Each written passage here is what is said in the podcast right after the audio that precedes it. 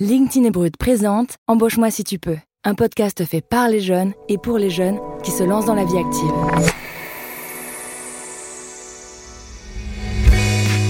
Parce que la crise sanitaire a tout chamboulé pour eux, on a voulu leur donner la parole. Dans chaque épisode, j'invite autour de la table trois jeunes de 18 à 26 ans pour échanger avec un expert sur une thématique précise. Et ensemble, ils trouveront des solutions pour mieux avancer et commencer leur vie professionnelle. Je m'appelle Sandrine Chauvin, bienvenue dans Embauche-moi si tu peux. Aujourd'hui, votre première préoccupation, c'est l'emploi. Il faut bien se rendre compte au bout d'un moment que quand on a un ou deux ans d'expérience derrière soi, c'est pas un stage qu'on recherche. Comment trouver un emploi sans diplôme? Honnêtement, hôtel, café, restaurant, je traverse la rue, je vous en trouve, ils veulent simplement des gens qui sont prêts à travailler. 2021, c'est vraiment pas le tapis rouge pour les jeunes.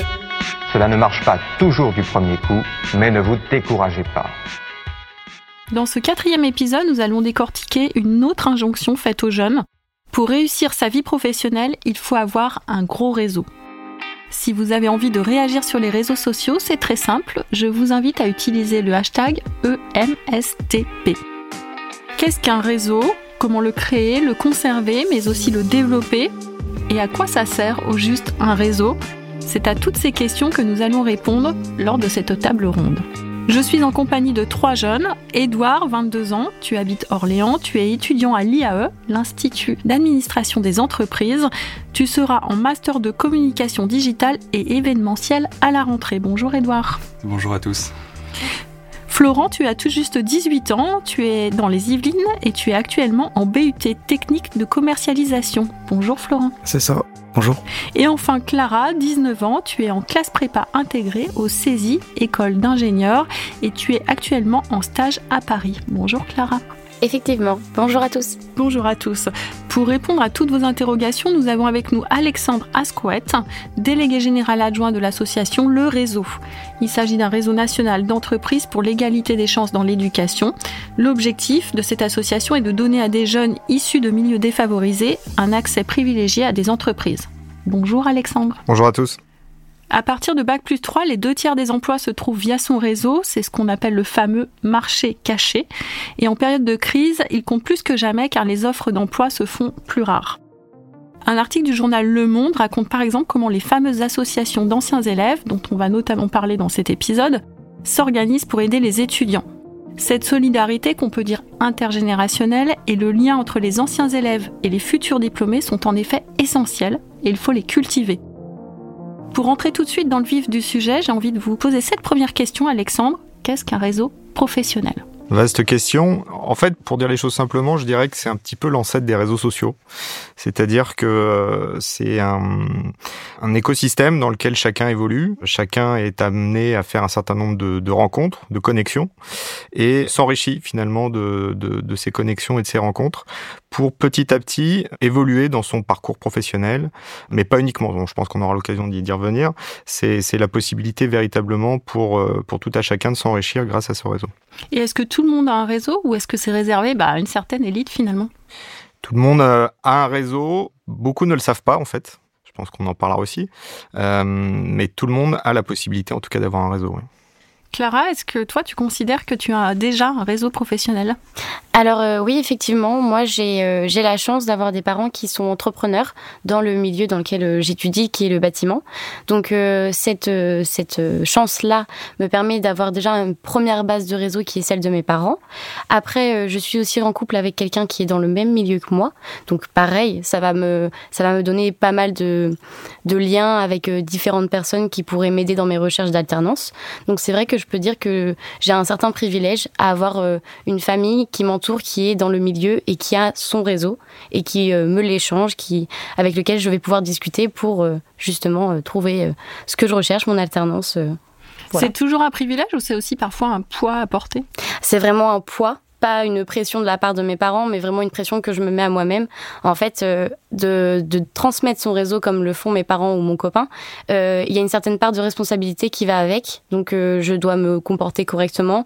Je dois être vraiment sérieuse dans ce que, dans les échanges que je peux avoir avec ces personnes-là.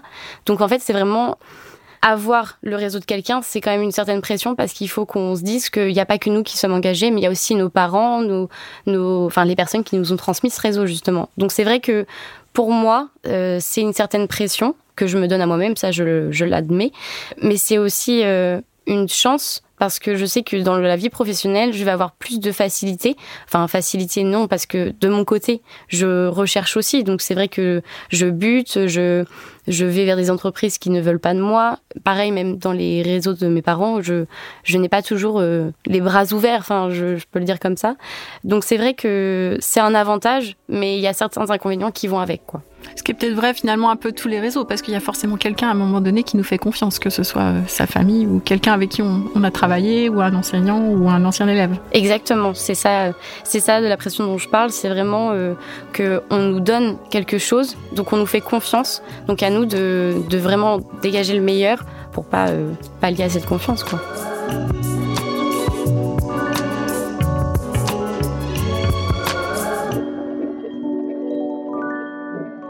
Alors toi, Edouard, tu as créé euh, ton propre réseau. Euh, comment tu t'y es pris? Bah, c'est euh, des problématiques qui sont un peu différentes que celles de Clara parce que moi, dans mon secteur d'activité, donc en marketing et en communication, euh, mes parents étaient complètement détachés de, de ce secteur-là. Donc j'ai dû euh, créer mon réseau, on va dire un peu naturellement au fil des rencontres, en fonction des expériences que j'ai pu avoir et des projets que j'ai pu développer. Mais j'ai surtout envie de dire aux étudiants peut-être qui nous écoutent que faut pas voir le réseau comme quelque chose de péjoratif avec une image négative. Enfin moi j'ai vu ça comme l'opportunité de faire des rencontres et de partager des choses avec des gens. En fait, c'est cette interaction et euh, la recherche euh, d'intérêts communs au-delà de l'intérêt euh, financier, bien entendu. C'est la recherche, le partage d'émotions. Et c'est toutes ces expériences-là, ces, ces projets qu'on va pouvoir partager les uns avec les autres qui, petit à petit, vont nous permettre de, je pense, créer un réseau. Donc moi, ça s'est fait tout naturellement d'abord par mon réseau universitaire, donc avec les camarades avec lesquels j'ai pu évoluer dans mes, dans mes promotions. Et puis petit à petit, c'est les, les projets créatifs, entrepreneuriales, euh, des engagements associatifs ou même politiques. Enfin, c'est vraiment tout un ensemble d'expériences qui, pour moi, m'ont permis de tisser un, un, petit réseau, on va dire, professionnel et qui me permettent aussi d'être là avec vous aujourd'hui. Alors quand tu parles d'un réseau professionnel, c'est un réseau professionnel euh, dans la vraie vie ou un réseau professionnel virtuel euh, sur les réseaux sociaux notamment? Bah il y a les deux. Euh, je pense qu'il faut distinguer parce qu'on parle de réseau aujourd'hui, on entend beaucoup les réseaux forcément sur LinkedIn, les réseaux digitaux sur les réseaux sociaux, mais il y a ces deux types de réseaux là et chaque type de réseau a, je pense, une force différente. moi c'est quelque chose que j'ai pu développer parallèlement, donc j'ai un petit réseau sur LinkedIn que j'aime entretenir par mes posts et les interactions que je peux avoir avec certains. Mais il y a aussi le réseau physique, bien entendu, euh, qui, moi, a eu beaucoup d'impact, on va dire, euh, dans mon quotidien professionnel. Et c'est ce réseau physique-là qui m'a permis de, d'avoir les opportunités que j'ai eues. Beaucoup d'impact, c'est-à-dire? Bah, notamment dans les stages, les rencontres, les échanges même, euh, et l'alternance plus tard je pense euh, le réseau m'a permis d'avoir des petites briques qui me permettent de construire, même de me de me découvrir, parce que finalement euh, on sait euh, qui on est au fur et à mesure des rencontres et des des gens avec qui on, on va évoluer. Donc c'est dans ces deux choses là. Donc c'est intéressant ce que dit Edouard. Edouard, il dit, bah, le réseau, il n'a pas toujours bonne réputation parce qu'on voit, en tout cas en France, comme euh, bah, le piston, notamment auprès des jeunes qui peuvent vous dire, bah non, moi j'ai pas du tout envie d'être pistonné, je veux m'assumer moi-même, etc. Euh, comment on change cette perception, Alexandre? C'est vrai que c'est un mal très français là aussi. On a du mal à dissocier le piston et le réseau en fait. Tout simplement parce que faire jouer son réseau en France, c'est souvent effectivement connecté euh, négativement, alors que finalement tout le monde le fait au quotidien sans, vraiment s'en rendre compte. Lorsqu'on évolue, euh, je parlais tout à l'heure d'écosystème, mais lorsqu'on évolue finalement euh, aux côtés de ses, amis, de ses proches, je pense par exemple à des soirées étudiantes, on peut très facilement faire jouer ce qu'on appelle le, péjorativement le piston pour le coup, mais qui n'en est pas un finalement. Euh, aider un, un, camarade, un copain, une copine à essayer de, de, de, trouver un stage, ça peut être considéré comme du piston, et c'est tout simplement faire jouer son, son, réseau. Donc il faut, il faut essayer de sortir un petit peu de cette image euh, connotée et péjorative pour se dire que euh, le piston, c'est aussi faire jouer son réseau et de manière constructive. Donc c'est une richesse, comme le disait. C'est une richesse, complètement. Florent, toi, tu as développé ton propre réseau aussi. Euh, comment tu t'y es pris? Parce que, comme le disaient Clara et Edouard, finalement, c'est pas donné à tout le monde. Comment tu t'y prends pour cultiver ce réseau-là? Alors moi ce que j'ai fait c'est que bah, en fait je cherchais une alternance à la base euh, pour ma, ma rentrée en BUT Tech de Co. Et euh, donc je suis parti de zéro en fait. Et euh, ce que j'ai fait c'est que j'ai ajouté beaucoup de personnes en fait sur LinkedIn qui correspondaient à mes centres d'intérêt. Et euh, c'est comme ça que j'ai pu être en relation avec des entrepreneurs et pas mal de personnes qui, qui ont le métier qui m'intéresse en fait. Et comment tu les as trouvés? Je les ai trouvés en cherchant sur Google et sur LinkedIn, par exemple, agence de marketing digital. Euh, C'était justement pour trouver l'alternance et c'est comme ça que j'ai réussi à, à, trouver justement l'entreprise. Donc ça t'a aidé à trouver l'alternance que tu occupes aujourd'hui? Exactement. D'accord, donc tu as contacté directement la personne et est-ce qu'elle te répond? Parce que c'est pas facile non plus de faire le pas et de se dire bah tiens, je vais contacter quelqu'un. Bah alors c'est vrai qu'il y a pas mal de vents, de refus, euh, mais malgré ça, on fait face et euh, il y a quand même des réponses positives dans le dos.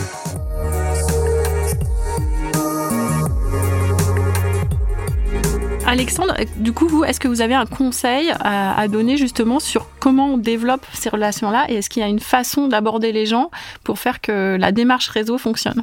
Je pense que l'exemple d'Edouard est assez symptomatique, c'est-à-dire que faire jouer à la fois, essayer de construire son propre réseau, c'est ce qui, c'est ce qu'il faut faire. C'est-à-dire que on a tous la possibilité, à travers ses proches, à travers son réseau d'amis, à travers les activités qu'on fait, qu'on peut mener en, dehors de ses, études, on a la possibilité de se créer plusieurs réseaux finalement qui à un moment donné peuvent se rencontrer et c'est tant mieux, ou parfois, parfois pas, et donc il faut apprendre à le cultiver pour faire en sorte qu'à un moment donné, les connexions puissent, euh, puissent s'opérer.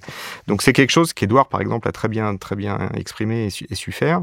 Donc c'est, hum, voilà, je pense qu'il y, a la possibilité, à condition d'être un petit peu inventif, imaginatif et pragmatique aussi, parce que parfois il faut avoir conscience de, de la richesse dont on dispose euh, avec son réseau de connaissances, le faire fructifier à bon escient.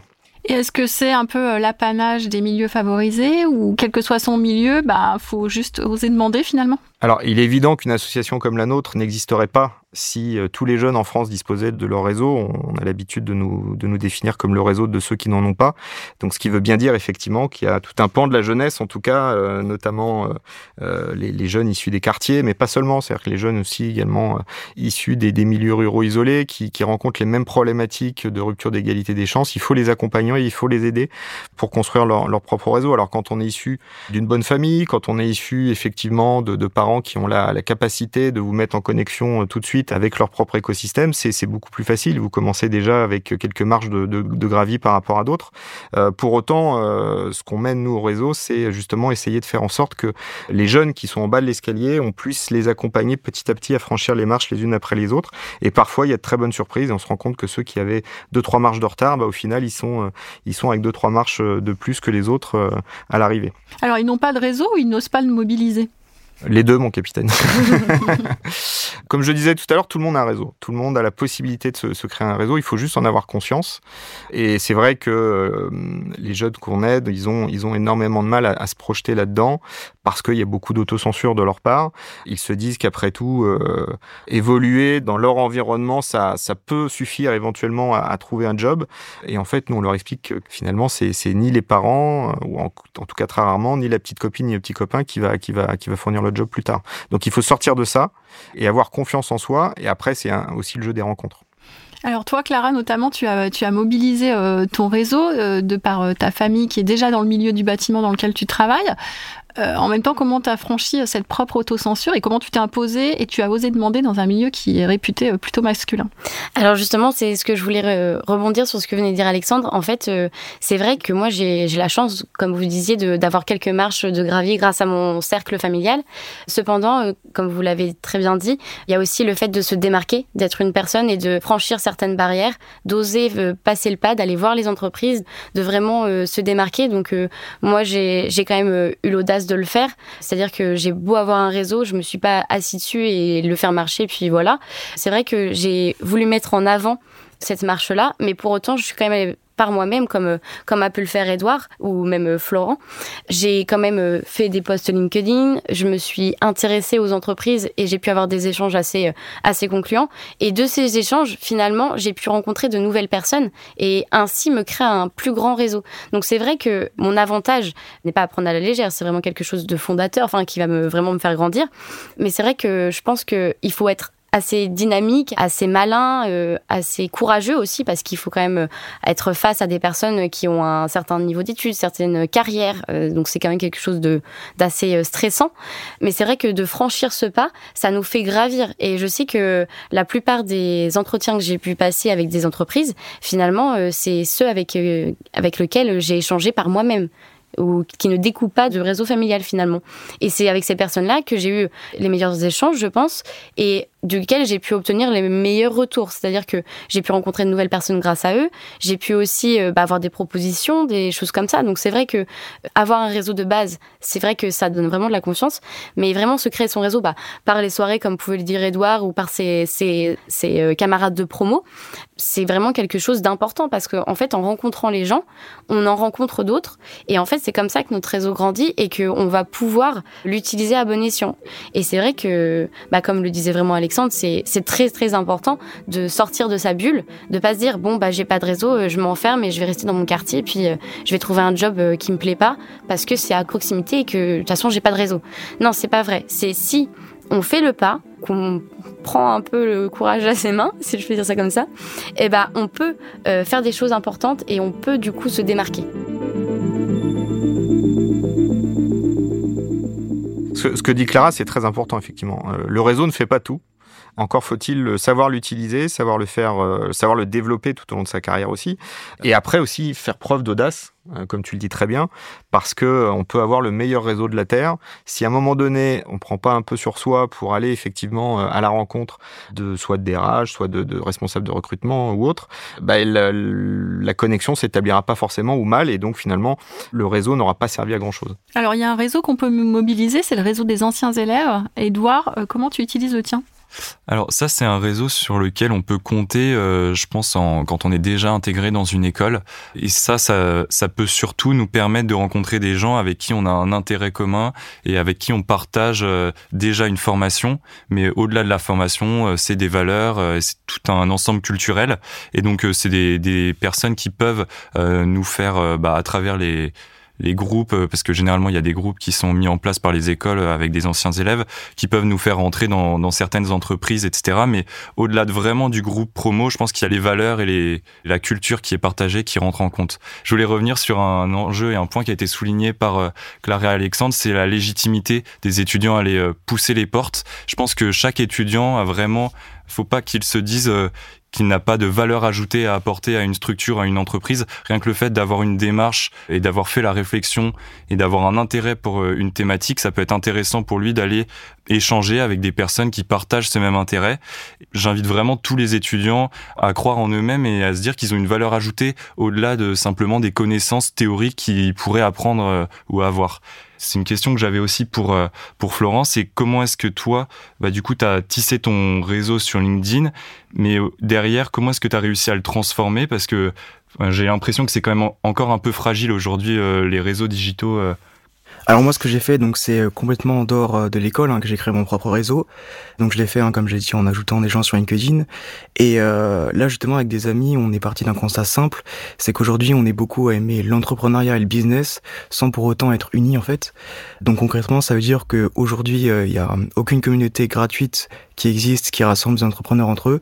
Et donc on est parti de ce constat pour euh, se faire notre propre réseau justement, orienté euh, business et entrepreneuriat. Donc voilà, donc on a trois objectifs, hein, c'est s'entraider, partager nos connaissances et aussi se faire un réseau de qualité. Et voilà pour ça. Donc c'est vrai que c'est que digital, mais euh, on se dit que c'est quand même bien pour commencer, parce que là on rentre tous dans la vie active et on pense que c'est le digital l'une des, manières en fait qui, qui va évoluer quoi. Le digital ça va évoluer et pour moi ça va peut-être un jour remplacer carrément les les relations euh, physiques. Quoi. Et comment on entretient euh, ce réseau? Surtout que bah, là, vu la crise sanitaire, c'était plus ou moins euh, compliqué. On pouvait moins faire de déjeuner, moins aller à la rencontre des personnes. Comment on cultive et on l'entretient au fil du temps? Parce qu'au au finalement, le réseau, il évolue aussi tout au long de sa carrière. Ouais, c'est vrai, mais on a pu constater, nous, que pendant le confinement, il y a énormément de mises en connexion, en relation qui ont pu se faire, évidemment, en, virtuel. Mais, mais pour autant, vous voyez, les, les, les réseaux ont continué à bouger, à évoluer. Donc même dans une crise comme celle qu'on a connue, c'est toujours possible d'entretenir et développer son réseau. Et je pense que c'est justement un très bon enseignement pour la suite, de se dire que Florent en parlait, que peut-être qu'un jour le, digital remplacera à 100% le, les relations humaines. Nous, on n'y croit pas trop, mais, euh, mais, mais en tout cas, c'est sûr que le digital, en tout cas, est, amené à jouer beaucoup plus, à être beaucoup plus important, on va dire, dans, dans la, constitution d'un réseau. Edouard, j'imagine que tu connais euh, des gens qui sont timides, voire même toi, tu as été obligé de dépasser ta propre euh, timidité. Comment, comment on fait? Bah, c'est vrai que c'est pas forcément évident de se dire que euh, on a une légitimité à parler et à s'adresser à des personnes plus qualifiées que soi. Au départ, euh, enfin, c'est toujours euh, le passage à l'acte qui est le, plus compliqué. Mais une fois que c'est fait, euh, euh, j'ai envie de dire que la suite se poursuit tout naturellement en fait. donc au départ, ça paraît un peu anodin et presque mal poli d'aller contacter des personnes sur LinkedIn pour leur demander, pour leur poser des questions. mais au final, après, il faut voir ça comme une opportunité et, et se dire que euh, on a tous quelque chose à, s'apporter les uns avec les autres. Donc euh, il y a beaucoup d'entrepreneurs euh, et de, de, professionnels qui aiment justement ces relations avec les étudiants, avec les jeunes, parce qu'on a un regard nouveau, on arrive sur le marché, on a des problématiques spécifiques également. donc chacun peut apporter son regard en fait euh, à l'autre et donc euh, je trouve ça intéressant de pouvoir avoir cette approche en tout cas. Tu as un exemple concret de comment tu as abordé euh, quelqu'un que tu connaissais pas? Bah oui, tout simplement dans le cadre d'une recherche de stage il y a quelques quelques mois maintenant, contacter une personne sur LinkedIn que je suivais de par son activité professionnelle avant même de lui faire part de mon envie de rejoindre son entreprise en tant que stagiaire, j'ai plutôt posé une question euh, sur un intérêt, une problématique qui rentrait dans le cœur de son activité, avant même de pouvoir... Euh, C'est-à-dire, tu lui as demandé quoi? Je lui ai demandé, euh, voilà, j'aime beaucoup votre activité, comment est-ce que vous avez fait pour mettre en place tel partenariat, admettons? Et donc là, on a pu engager une, une discussion qui ne s'arrêtait pas à bonjour, je recherche un stage. Oui, donc en gros, tu t'es intéressé à ce que la personne faisait et du coup, tu as créé d'abord euh, une relation. On crée un petit lien avant de pouvoir euh, se dire, bah voilà, on a des intérêts communs, on partage des valeurs et des euh, activités communes.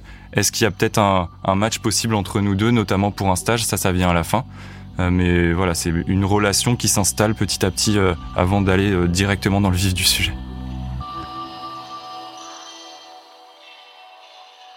Alexandre, c'est la bonne méthode? Ouais, c'est tout à fait ça. Il faut avoir beaucoup d'empathie pour la personne qu'on va rencontrer et puis faire comprendre justement qu'on n'est pas uniquement un consommateur de stage ou autre, qu'on est là pour enrichir euh, le, la, société, pour apporter des choses, sa personnalité, ses connaissances, ses compétences.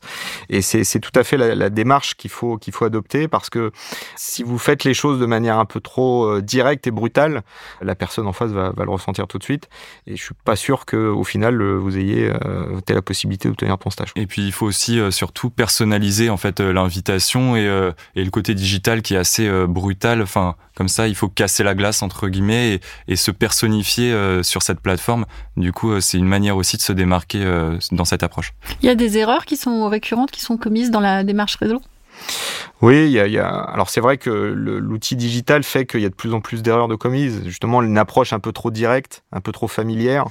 Euh, nous, on le constate souvent sur le sur le, des demandes de stage, mais aussi sur. C'est quoi une approche trop familière? C'est dire, bah, je vous contacte, je cherche un stage. Ouais, c'est ça. Euh, euh, disons que sur sur le net, on oublie un petit peu de mettre les formes, euh, et c'est pour ça que la, la forme quand même euh, humaine, si je puis dire, en réel, a quand même encore de, de beaux jours devant elle, parce que in fine, vous serez forcément confronté à être à vous retrouver en face d'un recruteur en physique, en réel.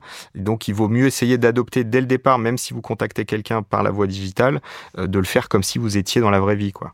Parce que sinon, ça peut être euh, rédhibitoire tout de suite. Et une fois qu'on est justement dans la vraie vie, qu'on a son stage, son alternance, euh, Clara, comment on fait pour convertir les gens qu'on rencontre et avec qui on travaille et les insérer dans son réseau? Alors, pour les insérer dans son réseau, je pense que ça se fait naturellement. On a une première relation par la personne qui, du coup, nous a fait rentrer dans l'entreprise, qui nous a dit oui, euh, je te veux pour ce stage, tu rentres, viens, je te présente l'équipe. Et tout simplement, par présenter l'équipe, on apprend et on discute avec les personnes. Et rien que comme ça, en fait, on se crée indirectement un réseau. Et en fait, euh, au fil des jours, on apprend à les connaître, ils apprennent à nous connaître, ils apprennent surtout, et comme disait Edouard, euh, nos valeurs, nos, nos envies, nos points communs. Et en fait, c'est comme ça que ça grandit. Les réseaux aident beaucoup puisqu'après on se rajoute sur LinkedIn, on suit les posts euh, de chacun. Et donc c'est vrai que rentrer dans une première entreprise permet de rencontrer des personnes qui ont des profils différents mais qui ont un point commun puisqu'ils sont dans la même entreprise que vous. Et cette façon de faire euh, vous permet de grossir votre réseau naturellement. C'est-à-dire qu'il n'y a pas de, il a pas de forcing, quoi. C'est vraiment, euh, on rencontre les gens, on discute autour d'un café et en fait, euh, on se rend compte qu'on aime les mêmes choses et que, ah, t'étais dans cette boîte-là avant, bah, moi, ça m'intéresse. Et puis, on échange. Et puis, c'est comme ça que, que le réseau grossit. Et je sais que, que c'est un, un, point important parce que, par exemple, pendant certains entretiens que j'ai pu passer, dans le couloir, j'attendais euh, mon, la personne qui devait me recevoir. J'ai pu échanger avec une autre personne qui participait à un autre domaine de cette entreprise et qui m'intéressait tout autant.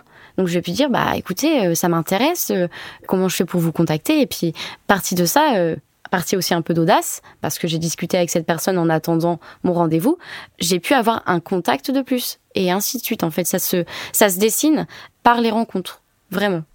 On arrive déjà à la fin de ce quatrième épisode. C'est donc le moment de notre rendez-vous dans Embauche-moi si tu peux, celui du courrier LinkedIn. Via notre page LinkedIn Actualité, que je vous invite d'ailleurs à suivre, nous avons demandé à des membres de réagir à la thématique du jour, le réseau. On écoute des anecdotes, remarques ou questions que nous ont envoyées ces jeunes diplômés sur LinkedIn.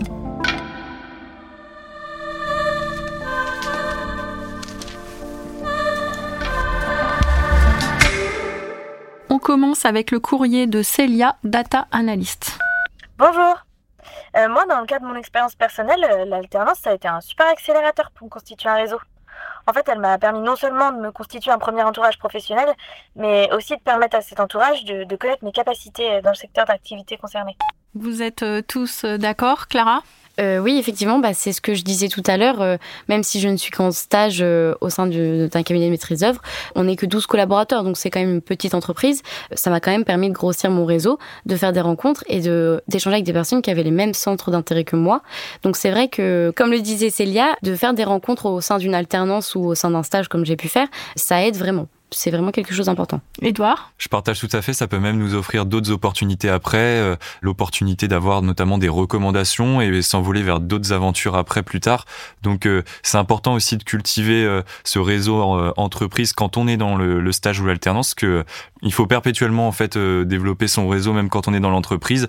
Pour la suite, c'est très important d'avoir des bonnes relations avec ses ex-employeurs aussi. C'est quoi que tu appelles les recommandations? C'est intéressant eh ben, euh, ça peut de manière euh, tout à fait spontanée se dire euh, voilà j'ai ma responsable je vais la voir. Je sais qu'à la fin du mois de juillet je vais je vais m'envoler vers euh, une autre aventure, je vais euh, faire une alternance, mais euh, pour d'autres raisons, je peux pas continuer chez vous. Est-ce que vous pouvez me recommander dans telle ou telle entreprise? Est-ce que vous avez vous-même des contacts ou des, des besoins dans d'autres filiales, d'autres branches d'activité qui m'intéressent en fonction de mes passions et de l'intérêt que j'ai pu éprouver en fonction de ce stage? Voilà, c'est des questions, je pense, qui peuvent être évoquées avec son employeur. Donc finalement, oser demander avant même de partir, demander et solliciter de l'aide et de recommandations c'est du cas par cas. On peut pas non plus euh, dire voilà, euh, est-ce que vous pouvez me recommander comme ça, mais euh, c'est en fonction au gré des rencontres et de la relation qu'on a pu développer avec son employeur que ça peut se que ça peut se passer, je pense.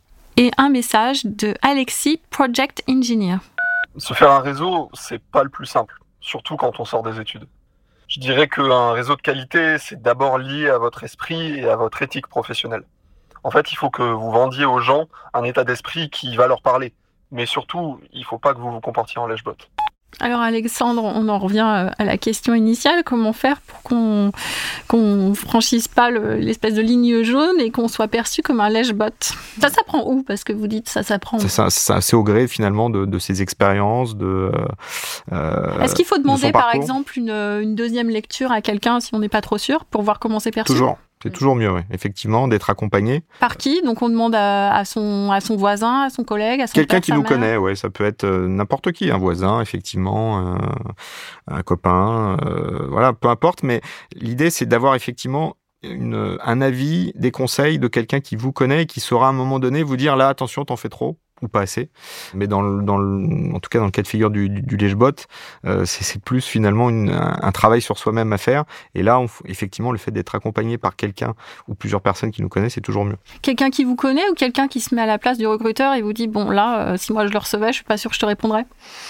Ouais, on peut aussi avoir cette approche-là. Après, je pense que l'idée, c'est d'avant tout d'être d'être soi-même lorsqu'on va au contact euh, de, quelqu'un. Donc, euh, euh c'est pas juste de dire voilà, on va être en face de tel recruteur, parce que finalement, la démarche, elle va être amenée à se répéter. Donc, le travail sur soi-même, il vaut mieux le faire le plus tôt possible pour que euh, le jour J, au moment où on rêve de décrocher le, job de ses rêves, ça puisse bien matcher, quoi. On termine avec le dernier message de Benjamin Baseli, sous-officier chez les sapeurs-pompiers.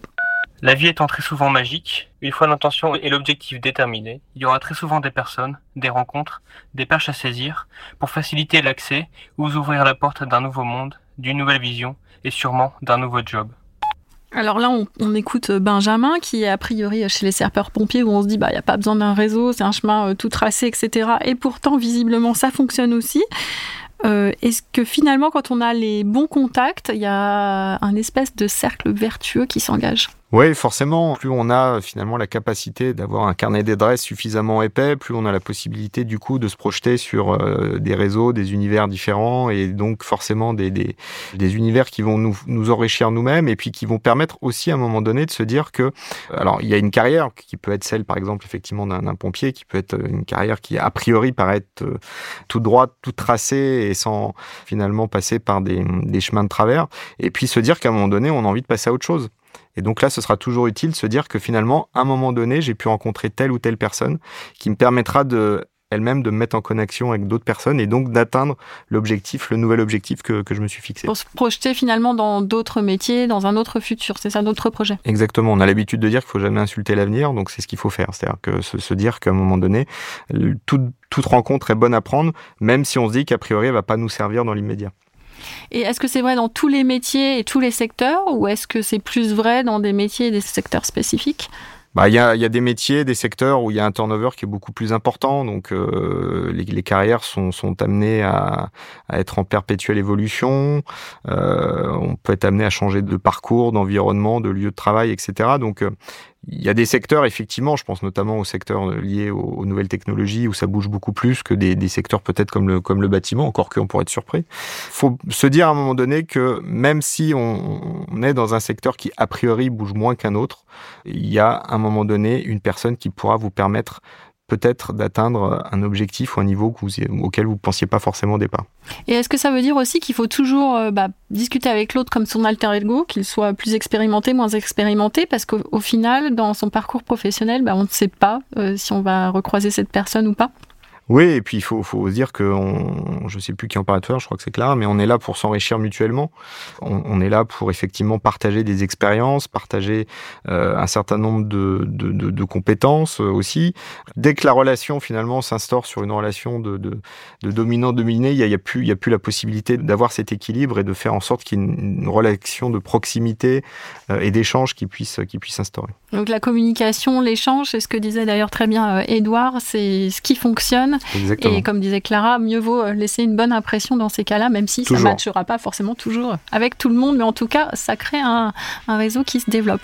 On arrive à la fin de cet épisode. Je vous remercie tous pour vos précieux partages d'expérience. Merci à vous. Merci. Merci. Merci. C'était Embauche-moi si tu peux, un podcast de LinkedIn et Brut produit par Paradiso Media. Un grand merci à toutes celles et ceux avec qui j'ai construit ce projet, Rosane Le Carboulec, Laetitia Decama, Axel Gobert, Marek Panchaud et Benoît Binègre. Merci à Samuel Chalom et Tiffany Blandin, journalistes chez LinkedIn Actualité, ainsi qu'à ma collègue et amie Esther Ohio. Et un grand merci à vous tous d'avoir écouté cet épisode. Si ces conseils et témoignages vous ont inspiré, si vous voulez partager votre expérience, je vous donne rendez-vous sur notre page LinkedIn Actualité ou tout simplement sur mon profil. Et si vous aimez ce podcast, n'hésitez pas à nous le dire. Vous pouvez par exemple nous laisser un commentaire et vos 5 étoiles, cela nous fera très plaisir. Je vous retrouve très vite pour les prochains épisodes sur toutes vos plateformes d'écoute. À très bientôt.